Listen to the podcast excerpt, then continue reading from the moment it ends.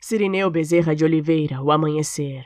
Finalmente um novo dia. O frio da madrugada já não é mais tão pertinente. Os primeiros raios solares realçam a esperança de uma civilização agônica que flutua no mar capitalista. Sob constantes tsunamis assolando os complexos sociais que produzem correntes de resistência.